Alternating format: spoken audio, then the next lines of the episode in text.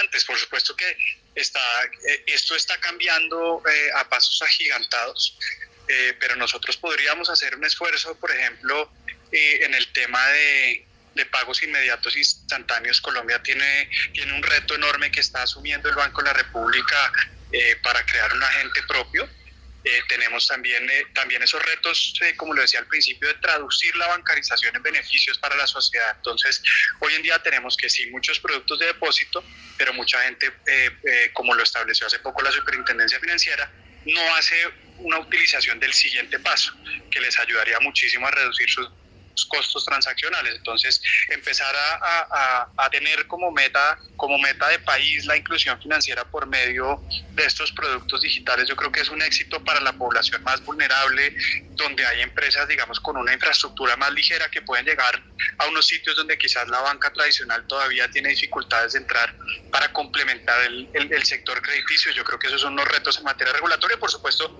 avanzar en el tema de, de criptoactivos, que es una es una realidad y yo creo que por medio de, la regulación uno puede, primero, brindarle certeza a los inversionistas, certeza frente, digamos, a, estos esquemas espurios que han estafado a los, a los colombianos y fortalecer de, alguna forma los, los, los, actores institucionales que como Bitso, Buda o Binance están haciendo empresa en Colombia. Tienen...